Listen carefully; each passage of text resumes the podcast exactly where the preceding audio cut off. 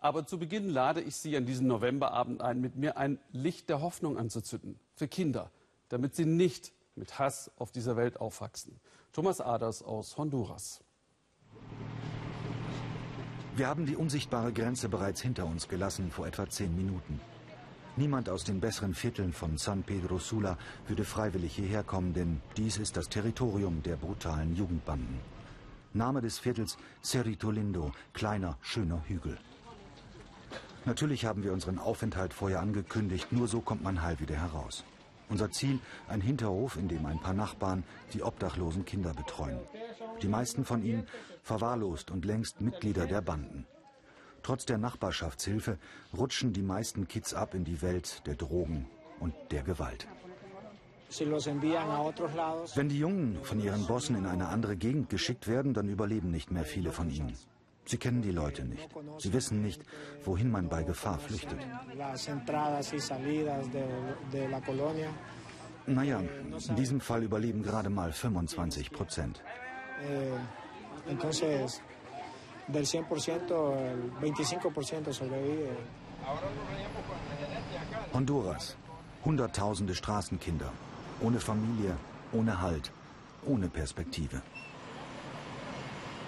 Idealer Nährboden für das Gedeihen der Jugendgangs.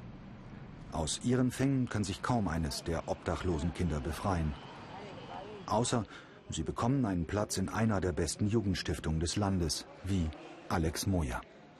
Der 14-Jährige wurde als Kleinkind von seinem Vater verlassen. Doch weitaus schlimmer war, was er erleben musste, als ein Drogenboss bei ihm zu Hause einbrach. Meine Mutter ist aufgesprungen und der Gangster hat plötzlich gesagt, ich zeig dir jetzt, warum ich hier bin. Und dann hat er eine Pistole genommen und meiner Mutter ins Herz geschossen. Und ich bin losgerannt, um Hilfe zu holen.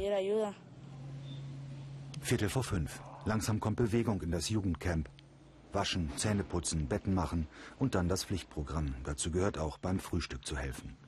In der Stiftung Ahle, übersetzt menschliche Aktion, hat jeder der 70 Jungen täglich mehrere Jobs zu erledigen. Ausreden gibt es nicht. Vielleicht sind diese Strukturen das Geheimnis des geradezu unwahrscheinlich erfolgreichen Projekts. Grenzen für Kids, die zwar geschlagen, aber nie erzogen worden sind, die schon mit einem Bein im Grab standen und deren Leben keine Gesetze kannte. Verprügelt, verstoßen, für 100 Euro verkauft an Kinderpornoringe oder alleingelassen von den Eltern, die von heute auf morgen in die USA gezogen sind. Unter ihnen auch ein heute Elfjähriger, der als Säugling von der Feuerwehr in einer Mülltonne gefunden wurde.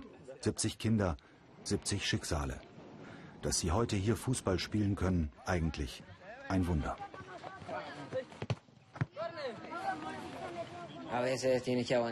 Auf der Straße hast du immer Hunger. Manchmal geben die Bosse dir eine Aufgabe und wenn du dabei versagst, wirst du geschlagen und getreten, bis du schreist, dass du nicht mehr kannst. Und manchmal verlierst du dabei sogar dein Leben.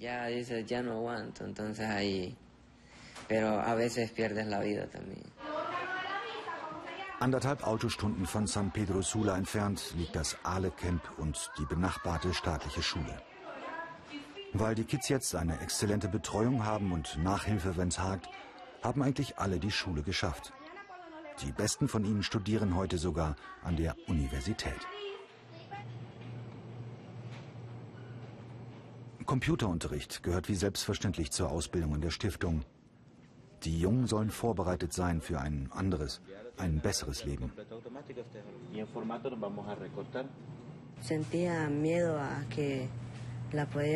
Zuerst hatte ich ziemliche Angst, dass ich den Computer vielleicht kaputt mache. Denn zuvor hatte ich den Computer ja noch nie benutzt. Gegründet wurde die Stiftung Ahle 1994 von einem deutschen Geschäftsmann. Werkstätten, Lehrräume, Unterkünfte und ein moderner Medizintrakt, der gerade im Entstehen ist. Fast ausschließlich durch Spenden finanziert. Hier können die Jungs zum Beispiel zum Schreiner oder zum Kfz-Mechaniker ausgebildet werden. Wer hier gelernt hat, bekommt mit Sicherheit später einen Job. Wir begleiten den Stiftungsleiter Marvin Lopez auf seiner Rundtour durch die Provinz.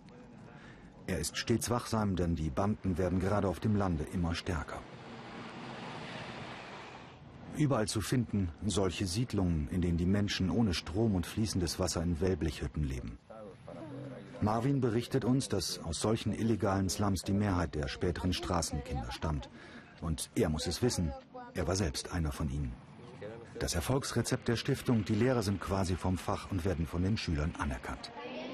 Zurück im Jugendcamp, Gebet vor dem Abendessen. Natürlich gibt es auch in diesen Mauern Aggressionen. Ab und zu muss einer der Jungs wieder zurück auf die Straße, weil er zu viel Mist gebaut hat, aber das ist die Ausnahme. Das Hauptproblem ist das Versagen der Familie und das komplette Fehlen von staatlichen Sozialprogrammen. Das hat schwerwiegende Konsequenzen für unsere Gesellschaft. In Honduras ist eine gesunde Kindheit und Jugend fast unmöglich. Alex, der den Mord an seiner Mutter anschauen musste, liebt das Musizieren und den Gleichklang mit seinen neuen Freunden. Er kommt jetzt langsam zurecht mit seinen Albträumen und seinen Ängsten. Er fühlt sich, sagt er uns, als ob er neu geboren wäre.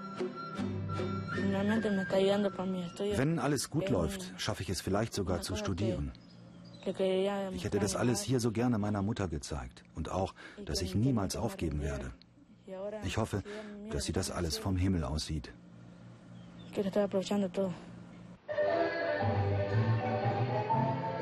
Natürlich, 70 Kinder von Hunderttausenden. Die Stiftung Aale in Honduras ist nur ein Tropfen auf den heißen Stein.